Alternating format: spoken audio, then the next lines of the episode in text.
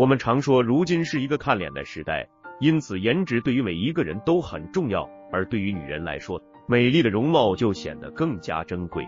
女人拥有美丽的容颜，会让女人在恋爱中具备更强大的吸引力，会让女人在事业上得到更多的关注和支持，也会让女人更加自信的面对自己的生活以及人生。然而，容颜却不是一个永恒的东西，甚至可以说相当的短暂。没有哪一个女人能够永葆青春，能够容颜不老。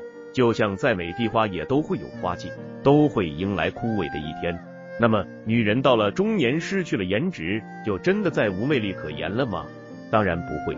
生活中我们总能见到一些中年女人依旧魅力无穷，依旧能让男人思之如狂。这种魅力甚至远远超越了容颜的肤浅，可以深入骨髓，并且不惧岁月。这些中年女人的魅力，当然不是天生得来，而是通过后天的努力。所以说，每一个女人其实都可以做到。之所以女人到了中年之后就分出了层次高低，区别就在女人是否为自己足够负责，是否足够努力。中年女人的魅力不在于颜值，而在于是否做到这四点。第一，保持身材，保持健康。我们常说一胖毁所有，女人太胖不光是毁掉了自己的吸引力，更重要的是毁掉了自己的健康。生活中很多女人不注重自己的身材，尤其是结婚以后的女人更是如此。而等到年龄大了一些以后，不光没有了形象，还会带来很多身体的不适。所以说，女人一定要注意保持自己的身材，这会让女人更轻松的驾驭服饰，增添自己的变化，也能更直观的彰显自己的魅力。而更主要的是通过控制身体，从而保持健康，这会让自己由内而外更加积极和阳光。会让女人整体的气场更加强大。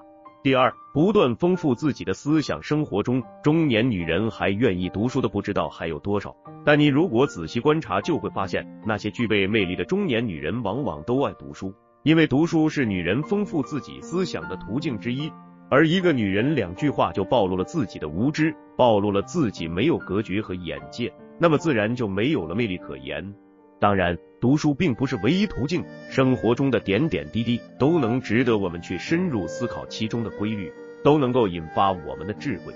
而一个女人在言谈举止间吐露出内在的思想，才会让人眼前一亮，才会让人更想去接近和探索。第三，提升自己的气质与内涵。张爱玲说过，当岁月流逝，容颜老去，伴随一生的只剩下内在的修养和气质。可以说，比起外在的容颜，女人的内在更能够触及人心，更能够让人沉迷。一个具备气质与内涵的女人，就像一杯醇香的酒，让人痴醉。女人的气质与内涵，在一言一行里，在举手投足间，需要长时间的酝酿才会逐渐修成。然而，有太多的女人根本不去思考这些，完全的放任自我，以为这是自由。其实，这不过是种自我放纵。只有真正对自我的高要求。才会拥有真正的自由。第四，让人格独立，让灵魂散发光芒。有一句话说：“好看的皮囊千篇一律，有趣的灵魂万里挑一。”我们每一个人都有灵魂，然而有些人的灵魂浑浑噩万里贫瘠，有些人的灵魂花团锦簇芳香四溢。之所以会有如此大的差别，是因为每一个人对灵魂的滋养不同。